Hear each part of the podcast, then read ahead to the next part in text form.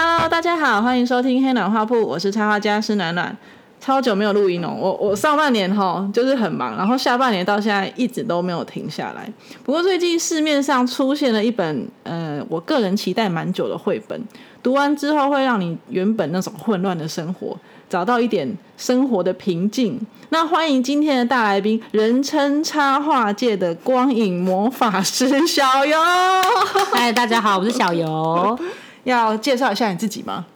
我 不是真的，我觉得介绍自己是一件很困难的事情呢。我每次人家讲说，哎，你是做什么的啊？我就说，哦，我就是一个喜欢画画的人呐，就这样子。好的，然后身兼一个妈妈，这样。嗯，好。然后我们这一集呢，应该说这两集啊，我们这两集要来介绍你的新书《轻轻说晚安》。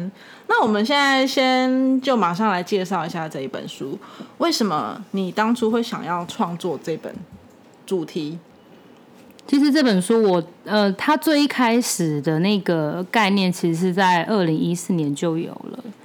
然后当时只是先画了一张黑白猫，就是黑白猫讲那个晚安晚安的故事。然后因为当时那个我们乐团，因为我曾经有参加过乐团，然后那乐团它的主唱他是对于流浪猫狗非常非常有爱心。然后，所以那时候也接触到很多类似的题材。然后，只是当时在画那个黑白猫的时候，就会想说：，哎，我们都有一个家。那对于流浪动物来说，他们觉得，呃，我真的需要一个遮风挡雨的地方才是家，或是有人类陪伴才是家，还是其实我也许我有个伴，我有朋友，我就觉得我们在一起，我们就是家。就那时候，对于这种呃。事情感觉比较多愁善感，嗯，对，然后就是因为画那张之后，才想说，哎，我好像可以以这个为主题，然后延伸很多内容。所以其实很早之前我就已经有在记事本那边写了很多，就是如果是晚安这个主题，还会有什么样的内容？其实我觉得最一开始初期在想的时候，会因为可能是偏向流浪动物，所以当时其实有些想的内容会更悲伤一点点，嗯，就比如说。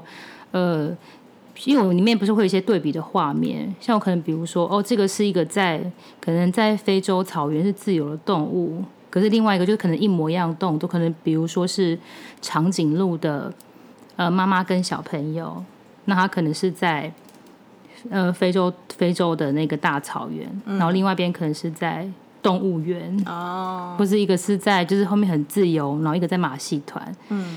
这种的批判性质稍微是比较强烈一点点。我也没有跟编辑讲过这些事、这些内容，嗯，因为我后来就是要跟编辑提这个企划的时候，我心里也是想说，好像可以再转换一点，因为我觉得可能后来生了小朋友，我会觉得说，也许一样是以晚安为主题，但是其实可以用另外一种方式来呈现，这样子就比较不会那么绝对，或是。主题不是这么说，黑非黑即白这样子。对对对对对。那当初为什么出版社会找到你？因为我之前在那个 Apple 那边，在那个咖啡蹦蹦那边开那个个展，对，开展览。嗯。然后他当时应该是我，我猜 Apple 可能心里就有这个呃计划，因为他就问我说：“哎，我有没有想要出书啊之类的？”我就说：“好啊，好啊，感觉还不错。”因为其实之前都有人来问过，但是就是我觉得讨论过后都不是我心里想要的状态。然后后来他就请呃总编来看，然后所以总编看他觉得好像他感觉好像我可以做到出书这件事情。后来就是哎又约来一起讨论说哎我想做什么内容，然后。我提了之后，总编也觉得，哎，他也觉得是很有感觉的主题，嗯，所以我们就确定就是要合作这样子，嗯，好像画了一年，对不对？就是因为你展览是前去年的，对，冬天，嗯，哎，不到一年呢，不到一年，应该算是，因为这等于是前期可能有些想法什么的，但是真的开始执行画画的话，应该已经四四月多了。哦，那你真的画的很快哎！对啊，我已经觉得我自己不够快了，就觉得我自己应该要再更快一点。对啊，就是这本书我们在讲夜晚，为什么你会选择用夜晚？因为很少人会整本书都在讲晚上的事情，要说晚安，然后是夜晚为主题。应该是我本来就很喜欢呃，就是呃晚上的那个画画那个感觉。就我自己本来就是夜猫子嘛，然后加上之前因为小朋友的关系，我需要熬夜工作，然后还有自己就喜欢画那种就是在黑暗里发光的感觉。嗯，然后我觉得就是光这件事情可以讲很多的故事。对，然后因为我觉得就是我当初会用晚安这个主题的原因，是因为我觉得就是呃，比如睡前这个这段时间是每一天人都会经过，然后是一个大部分是用来沉淀自己的时间，因为你可能白天出去哦，工作忙，跟很多人接触或什么什么的，那可能到晚上的时候就可能哦，今天想想今天做了什么，或者是干嘛的，或是哎晚上的时间也许是跟朋友放松的时候，那虽然也有些人是可能是晚上是他们工作的时候，就是各种状态，所以我就很喜欢，就是呃一样是晚上，但是呃每个人心里想的内心里想的故事是不一样，就是你是你一天可能就是你冷静下来思考关于自己最多的时候，所以我才会想要以这个为主题。晚上我都没有在思考，我只希望我女儿赶快睡着。那是因为你有小孩啊，对不对？躺在床上就想说，到底什么时候要睡着啊？不然这样我就跟着睡好了，根本没在思考。我又仔细看了一下这本书，它的内容，它其实分了蛮多嗯角色，就是里面有出现亲子，就是有爸爸妈妈的，然后有像情侣啊，还有朋友之间的情谊，还有宠物跟主人的故事，其实蛮多主角的。然后呢，我们先聊一下，因为它毕竟是绘本，所以我们先聊一下它的文字。我觉得你在表现这些嗯不同组合的文字都非常非常的优美。不如我现在就来念几句，我觉得我还觉得还蛮有 touch 到我的。开头的第一个主角就是一个妈妈，然后她抱着一个小朋友，然后他的文字是写说：“欢迎来到这个世界，这是你的第一个晚安。”我我会想到说，我跟我女儿第一次，我第一眼看到她，然后我那一天跟她说晚安的那个时候，就真的有讲到我。然后我也觉得，哎，这这个文字当成是整本书的开头，好像真的是先让你嗯一整天的那种烦闷，好像妈妈在跟你说啊，好了好了，可以睡觉了，可以休息了。这种开场我觉得很好。好，接下来呢就是亲子为主题，那其中有一个我觉得很我很喜欢的，就是嗯，能不能点一个爸爸外送？备注是爸爸，我想你，小费是我爱你。怎么那么会写啦？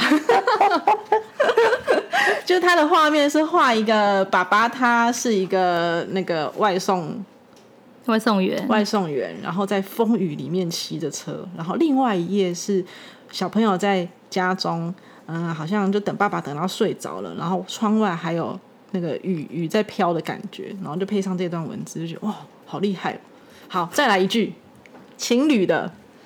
已经习惯每一个有你的声音，想收集你每一次的晚安。哎呦，是不是有很浪漫的那个爱情故事才写得出来呢？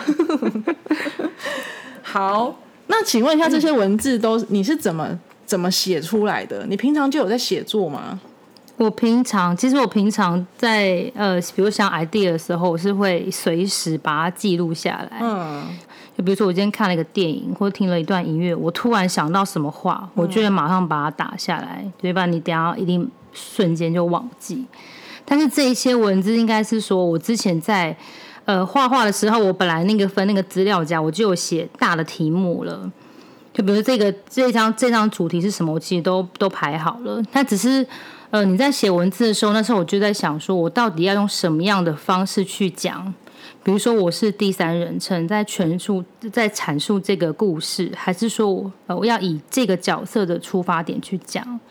所以那时候我其实就是以其实已经把说主题定完之后，我是在呃一个下午就把这个全部的文字写完。虾米？对，等一下一个下午嘛？对，一个下午把它全部写完，就是他需要进入一个状态。嗯，就是我必须进入一个状态，是我现在。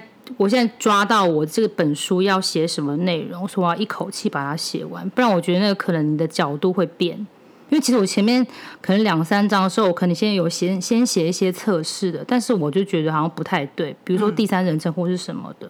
后来我还决定全部以呃他们的第一人称来讲，感觉最贴近他们，然后是用他们的口吻去说。那你是先写文字还是先有图？先有图啊，其实我们家说我的主题都已经定完了。嗯，比如说这一页就可能是什么，比如说可能那个妈就第一个晚安，可是你光第一个晚安，那我要怎么讲？宝宝的角度还是妈妈的角度？就是这种，就是这种思考了那个思考很久。嗯，然后我就写了大概两三个之后，就是确定一个之后，好，我想要以这个方式，然后再一口气把它往下写。嗯，对，因为我可能会写一写，然后之后会一直在重复看，比如说这。这一句话到底好不好，或是这句话觉得少了什么？因为我会希望这个文字人家看了之后会是，哎，他是有感觉的。所以我自己在看的时候，我也我也觉得我必须要有。感觉就是我必须感动我自己，嗯，就比如有些可能会啊，自己写到都哭出来了，嗯，这应该是有感觉的吧，就是这种感觉。这一本你应该哭了不少次哦。对，就是觉得自己心里心里有所感触，因为我觉得先要先可以呃感动自己，然后才有办法感动别人。因为我觉得如果连自己都没有感觉的话，你很难去把你的感情传达给别人。那编辑看完之后有没有更改？通常都会吧。不会不会不会，真的对啊，我们的我们总编根本天使，天人超好的，这么好，对他都说就很棒很棒。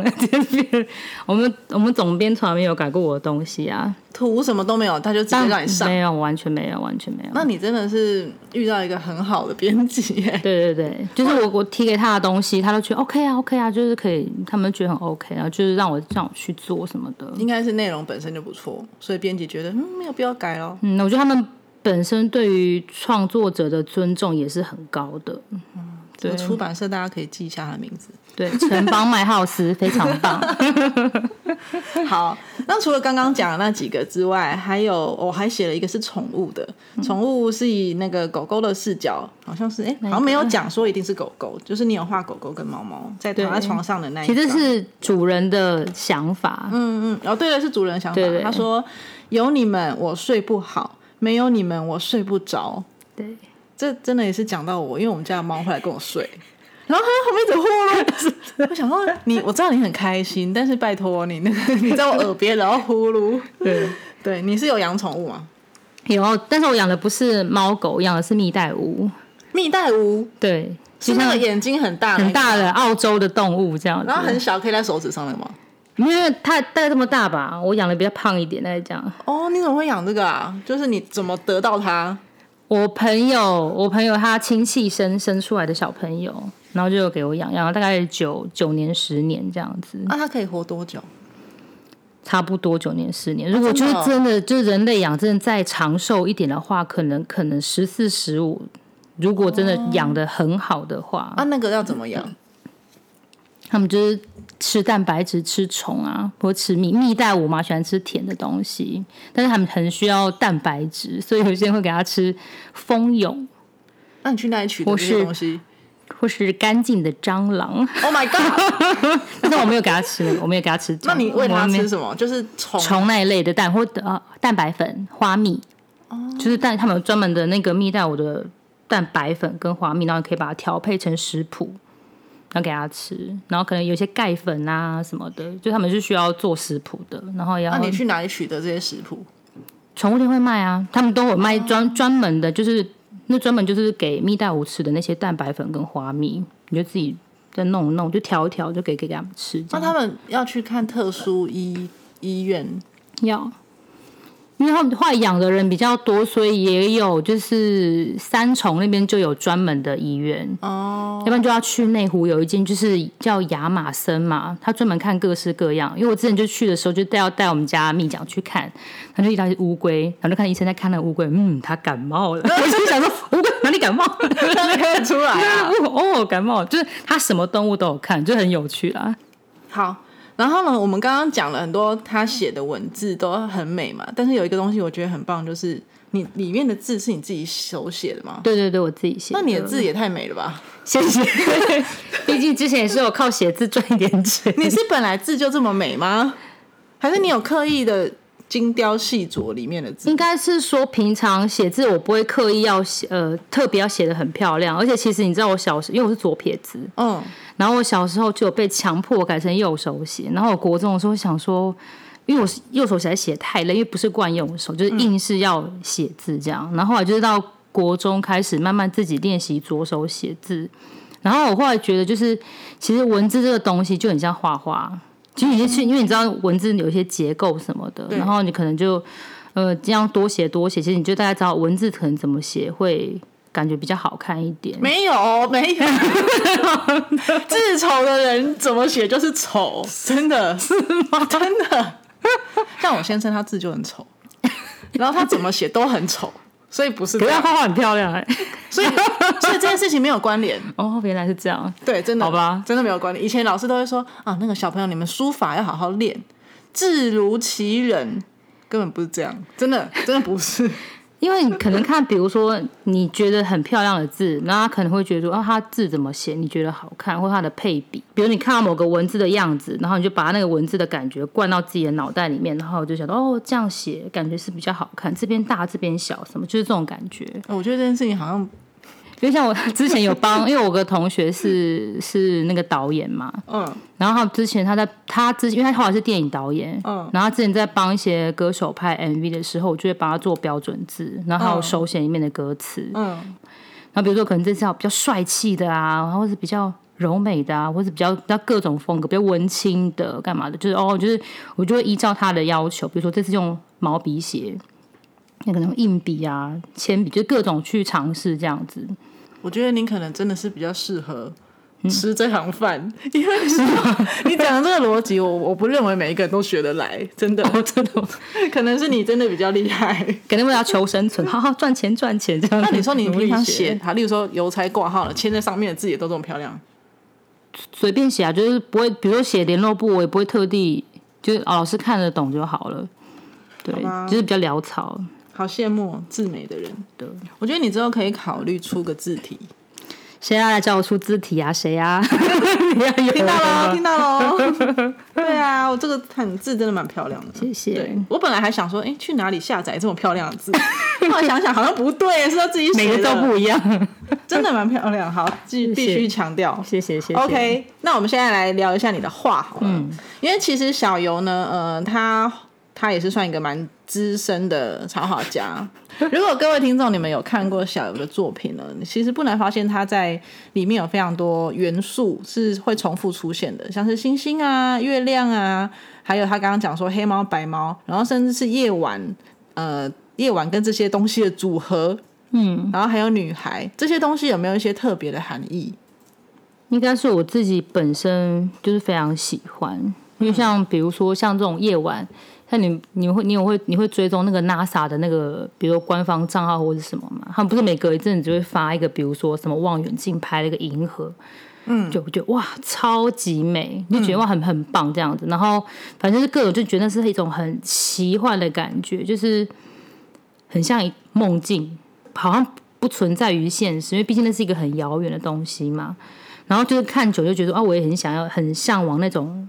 那个色彩的那个美感，所以我就觉得说，好也很想要画那些东西。然后像星星、月亮这种东西，就是又比较可以比较奇幻，因为我可以把它画的，就也许可以偏写实，但是也可以变得很可爱。嗯，就它可以变成就是只是一个背景，那它也可以当成一个角色。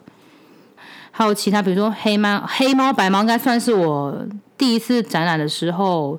呃，定下的角色，因为之前可能是偶尔会画猫咪，但是我还没有那么确定它的型。嗯，然后是那个黑猫白猫，算是在展第一次展览才有真的呃确定它的造型。嗯，然后后来就是就觉得，因为可能大家反应还不错，那我就会呃继续就偶尔会以这个主题为创作。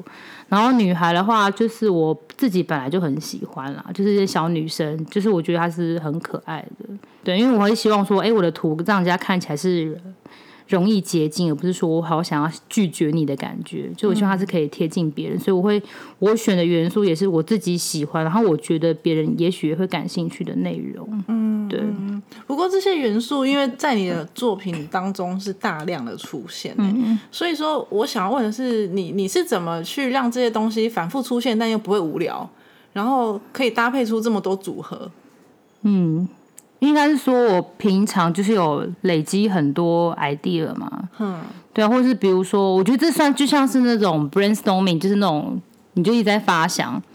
比如说我今天有什么样的大主题，那我大主题定下来之后，我可以有什么样的故事延伸？嗯，就是我，比如说我一样以猫跟女孩为主角，然后我定了一个大主轴，那我可以就是在想 idea，比如说是什么样的场景、什么样的画面，然后把那些所有的小小的 idea 全部定义下来之后，就可以可以发想画面。嗯，或者也许你就有些是只有画面出来，然后有些可能是先有主题。然后他就依照那个去发想，然后就可以做成一个系列。对，因为常常有时候你如果你是画一般的闲图的话，你单纯觉得哦，我现在觉得这个画面不错，就可以画出来。但是如果你要做一个系列的话，你还是呃需要稍微整理一下。嗯，像比如说，可能不管是做展览或是画这次的绘本，我其实都会画非常大量的草图。我其实会想呃更多的 idea，然后最后再精简成我要去执行的内容。所以我们现在看到可能只是冰山一角，有很多还没有被完成的。对，我在做的时候也是想说，哦，想说，哦，我要很多场景，然后不同的角色跟人，但是我要怎么把他们串起来？后来我选择用时间的方式，就是人的一生这样子，从婴儿，然后长大，然后到朋友，可能恋爱。那可能有人生小孩，可能是只有宠物嘛，就因为可能对于结婚就是没有感觉，然后但是然后最后人都会老，对对，然后就是然后到最后在一个结尾，这又是一个新生，比如说那个猫妈妈又生了小宝宝，就是我这后来是以这个当做一个回圈。哦，你好聪明哦！什么东西？真的？对，就是我觉得蛮厉害。因为当你想要做很多主题的时候，你一定要想个方法，说我怎么样串起来才可以顺。因为虽然说是。它不是，它是非典型的绘本，但还是需要有一个东西让他看起来觉得，哎，那个是感觉是顺的。嗯，对，真的耶。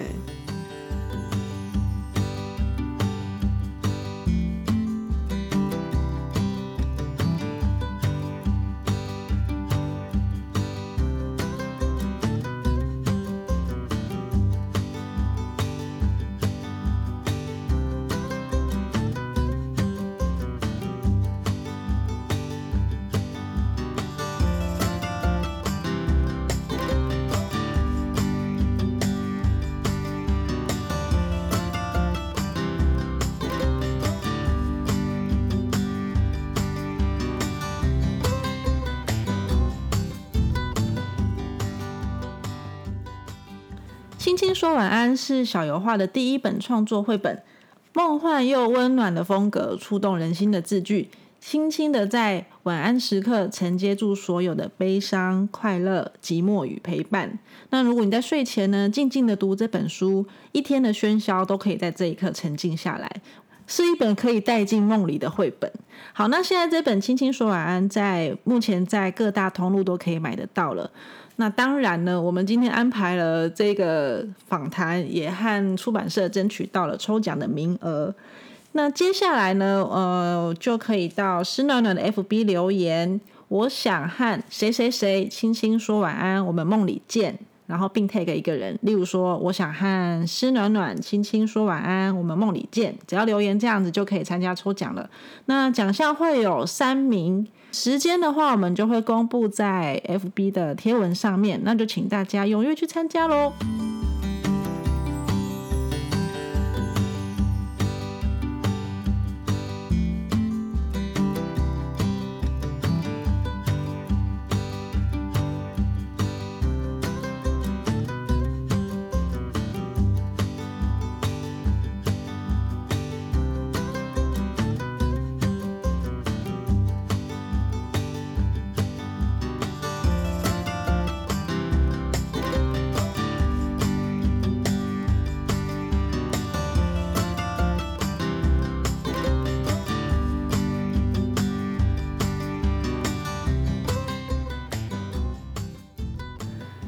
们刚刚有提到说，他的故事里面很多元素嘛，还有另外一个特点，其实小油画他的小油他的作品里面呢，最让人觉得不可思议的就是光影。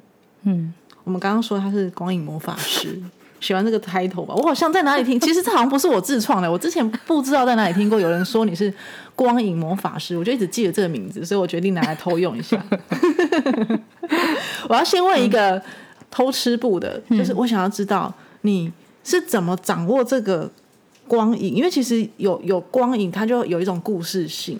因为其实我一开始并没有那么擅长画光影，就是我可能也许会画漂亮的颜色，对，但是漂亮的颜色不代表它有光影。嗯，然后我后我是因为我大学毕业就直接进了个动画公司嘛，然后当时主管说他其实找我进去的原因是因为他觉得我的颜色很不错，他想呃培养我往这个方向。比如说在这做动画电影的时候，会有一个部一个有片部门就有个部分是因为不是会有分镜。对，然后其实还有一个有个部分叫 color script，就是色彩规划。嗯，因为你去你有去买那个皮克斯或迪士尼他们的那个他们那个那个叫什么画册？对，嗯，然后你就会看到他们的那个里面就是有一些就是很多小格子，然后都有彩色的，那就是给在还没进三 D 之前，然后你可以有一个光影的方向，嗯，可是你就画小小格的，嗯，然后你就可以让后面三 D 打光的人或他们知道说，哦，这个这边的氛围是什么，嗯，就等于是你做一个前置的部分，因为我之前就在前置部门当美术，嗯，所以那时候我就是因为他可能想希望我可以往这个方向走，所以那时候我就因为这样，我可能做了很多不同的那种。就是那种小格子，在在在很小的格子里面画出那个光影的氛围。嗯，因为那样我就会找会去找很多资料，比如说这边可能比较阴森，然后光源就是导演会跟你讲说，光源现在就要从某个地方出来，然后就是带什么感觉，你就要把那些导演要的要求全部记下来，然后你可能就开始搜寻说，哦，就是呃诡异的氛围，然后什么什么的，比如说当时我们在画那个一个贩卖机。贩卖机在夜晚的走廊是怎么样？然后上面可能有一个比较老旧的日光灯管，那谁的光源要强，谁的光源要弱，就是这种感觉。就是你在分析这个画面的内容的时候，你就会知道说，哦，就是原来是这样子安排。嗯，就是你的你的视觉动线要怎么安排？比如说，如果你让光源来自于日光灯管，那可能它的主角明明就是贩卖机，那你就让它抢过它了。那可能贩卖机要。颜色要亮一点，然后可能日光灯管可能就是比较，它可能比较破败，那你可能它颜色有亮，但是不要那么亮，或者比较可能黄一点点，嗯，或蓝一点点，就是各种你去尝试那个颜色不同的方式，你就会说哦，就是因为你是一边尝试，你就说哦，原来这个画画这样子感觉是这样，画另外一个方式感觉就是另外一个感觉，所以就是在那个不同的练习之中，然后慢慢去了解说光影应该要怎么安排。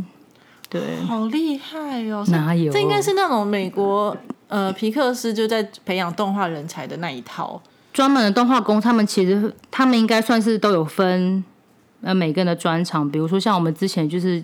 我们是美术 team 嘛，然后分进就 storyboard team，就他们就专门做 storyboard。嗯，然后那时候是我多做了 card script，就只有我。嗯，然后因为其他可能是美术更专长，比如说角色设计很厉害，场景设计很厉害，但是我就是不够厉害。但是他当时安排我进去，但是我们其实我们什么都做了，我们连分镜都尝试画过一次。就他希望我们有尝试过，但是他还是会分派给我，就是我比较擅长的项目这样子。但只是其他大家都还是要做。哦，对，因为当时应该说在在公司里面真的做了非常多的训练。你知道我之前进去，我以前的画室，你知道那种 A C G 风格，嗯，然后平面的那种，对。但是你知道以前我们有一种画法叫 render，嗯，像比如说，因为你如果你这个角色画成二 D，然后还没盖三 D 之前，因为像可能皮克斯他们有人做泥塑，三 D 的人可以直接参考。但那时候我们可能没有这样的人才，那我们可能就要用手绘的方式把它画的像三 D 一样。那对你来说应该很痛苦吧？那时候。对，一开始很痛苦啊，非常痛苦啊，很惨，好不好？那个就是加班加不行，然后隔天一大早，然后又要去公司什么的。哦，对啊，但是那些前辈他们都是很都很拼啦，然后所以那时候就让自己可以画出像三 D render 那样的程度。哦，对，感觉那间动画公司对你的影响很深呢，很深啊！我觉得他对我们以前公司很多同事应该影响都蛮深的，因为他们算是真的是想他们会想以国外的标准。来去就是训练公司面员工，才会请那么多国外的老师来。嗯，对。那现在那间动画公司当然不在啦。动画公司要赚钱是 OK，我就接案嘛，因为商案一直来，我们就一直做，一直做什么的。但是如果说你是要做自己的内容，其实是非常烧钱的。对对，然后后来就是大概做到第七年就，后来就是上面就决定不做了。你们觉得台湾动画都好像都做不太起来，你有这种感觉？当然啦，因为就是那个资金的问题啊。因为其实我觉得我们之前我们公司是非常有希望，因为里面的人的前辈是真的非常厉害。嗯，因为我记得当时只是做了一个短的，就是像是电影预预告吧，去东京的什么动画还是什么，就就得奖啦。嗯，但是做不做不完全部因为，他说就是有估算过那个成本，就是可能上面的人觉得他们不想投那么多钱，可是你看皮克斯他们第一部动画其实熬了十年，就是哦《玩具总动员》对啊，就就是你必须要熬过某一个时期，但是他们可能上面就觉得啊这样不行，什么什么的太花钱啦，然后可能决策一直变，那就会很难持续下去啦。嗯，是蛮可惜的。真的好可惜哦。嗯，然后我之前有听你，我，忘记在哪里听到，就说、哎你好像也很喜欢研究笔刷。嗯。嗯。对。那我想知道你你会自己做笔刷，还是你都去找笔刷来来使用？一开始就是对于笔刷也是了解的非常的粗浅，然后可能顶多就是比如说哦，我想要边边不要那么平滑，然后就是可能找网络教学，然后做了一个哦，笔刷就是要做哪些设定，它会有变化，嗯，然后可能就做这样子而已。然后后来进公司之后，就有一次有来一个那个迪士尼的老师，一个老先生这样，那他是热爱做笔刷。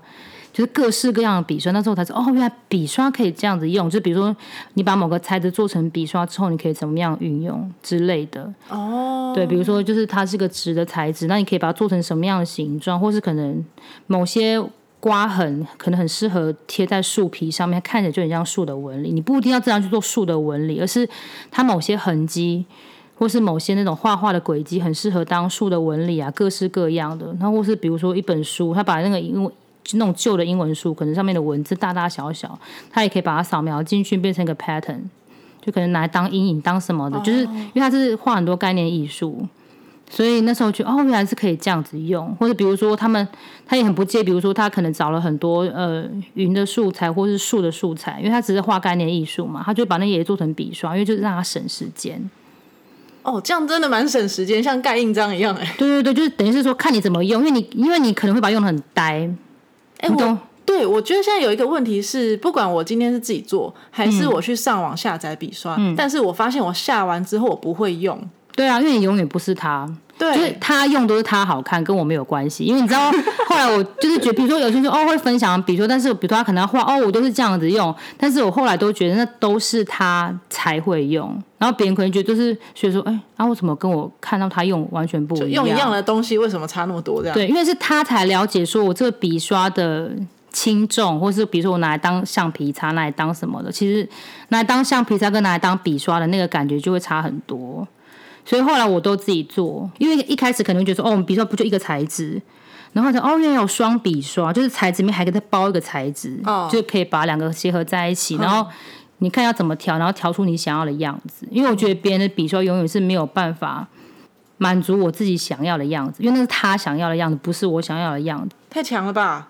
应该说，你有些笔刷头，就是像我有很多笔刷，就是用它那个 Photoshop 上面最基本，它就有一个方一个方形，然后旁边有个毛边，就光那个笔刷就是可以用那个，就是我都以那个为基底，然后去套，或是比如说我可能用那个那个笔刷或者一些材质，然后画了某些东西之后，再再把那个当做笔刷头，再继续再做。哦，就只一直无限延伸这样子。对对对，就是这种感觉。所以你你笔刷做完之后，你就要把它分类，说哦，这个可以用来干嘛，这个可以用来干嘛，对这样。，就是完全就是我的笔刷其实非常多，因为像比如说像纸的材质，我不会说我每次要用我才去弄，我一定是因为你每次要用纸的材质，你想说哦我要留下这个纸的纹路的深浅什么的，你每次要重新调，所以我会调到一个我觉得最好用的状态，然后就存在我的笔刷库里面。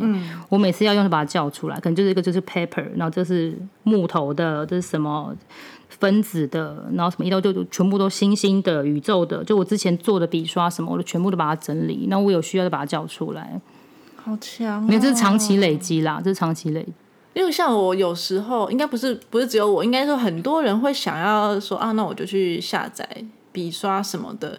然后就像我刚刚讲，我每次有时候下载一包笔刷下来，我就弄了一下，发现，嗯，这个这怎么用啊？嗯，啊，不过有会用有很好用的，因为就是之前我忘了有一个有一个那个做笔刷的人真的非常非常厉害，因为我之前也有买过他的笔刷，然后他后来就是厉害到直接被 Adobe 买下来，所以你、如果你是正版的话，你其实他有个那个下载。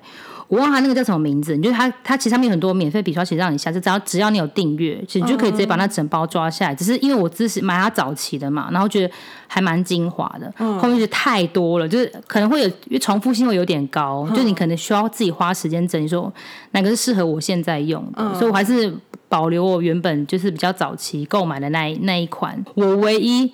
买花钱买，但我觉得哦，这个真的是一个很实用的笔刷。对，现在是你只要你有订阅的话，你就可以直接。我有啊，我现在就来找。好，那我们来跟听众讲一下如何找到大神笔刷。来，我们现在马上就打开 Photoshop，我要变成一个教学节目。好，Photoshop 打开之后，请开随便一张一张画，就是一张那个档案。然后呢，请按那个笔刷键，应该是 B 吧，快捷键哈。然后这时候呢，在你这个笔刷在这个空白处按右键，就出现了一个笔刷库。好，笔刷库出出现之后呢，这个笔刷库的右上角有一个齿轮，好可爱的小齿轮，把它点进去。点进去之后呢，有一排英文字啊，如果你是中文的话，它应该有写中文应该叫什么？取得更多笔刷，Get more brushes。点进去之后呢，它就会连到一个 Adobe 自己的网站。点开之后，你就会看到它的一个光头的图像，就可以下载了。不过呢，这是要有订阅 Adobe 的 Photoshop，每个月都要订，你才可以使用它的笔刷。好，这个跟大家分享一下。哎，那你自己做笔刷不是会花很多时间吗？会啊，而且你知道，其实之前我每次接一个新的案子，然后有需要新的好用的笔刷，我自己就会。做着，然后你渐渐渐渐就会有个笔刷库，然后你下次刚好有案子可以用相同的笔刷，就把它叫出来，就可以省很多时间。所以就是刚开始比较麻烦，后面就是对照刚刚补。就是我就是蛮长，就是之前在开始一个案子的时候，我会花一段时间，就是做我自己需要的笔刷，就等于是我把我的工具做好之后，再开始上战场的感觉。哦，这个讲起来好像蛮合理的哈。对对对，就是你。要如果要做个蛋糕，也是要把东西都弄好嘛。对对对，好，很合理，没错。那你之后会不会想要卖你的笔刷？呃，不会，因为我觉得只有我自己会用。我觉得好像也是只有你这么想，大家一定想说，我也想要用小游的笔刷跟他画一样。没有，可是我觉得，就是如果你想要有自己，你想要有自己的风格的话，你最好是做自己的笔刷。就是我，我会觉得，如果你真的有想要往这条路走的话啦。但是不一定说针对初学者，而是比如说你可能比较进阶，然后你想要你想往更进阶的方向走，我觉得拥有你自己的笔刷对你来说是更好的方式。就你宁可去学我要怎么做笔刷，嗯，但我觉得比如直接拿边呃现呃直接现成用当然是很方便了，但是我觉得一定会有不满足你的时候啊，我想要更怎么样的质感的时候，你你一定会想办法说，那我要伸出那个笔刷让自己来用。你就会越来越进阶这样子，哦。但是我觉得，如果你有出你自己的笔刷，然后再教搭配教学影片，哇，超棒的，累死你。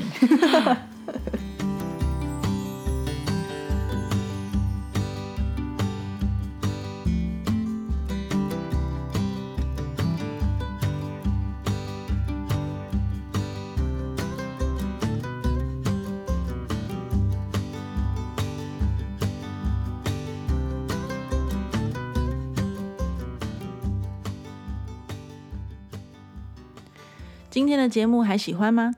感谢你在这么多频道中选择收听黑暖画铺，真的非常的谢谢你。如果你对节目内容有什么想法，欢迎私讯或留言让我知道。若有需要我帮忙的地方，也可以提出来，我很乐意在节目中为大家解答。也欢迎你截图黑暖画铺，并 tag 湿暖暖转发到现实动态，这样我就知道你与我同在哦。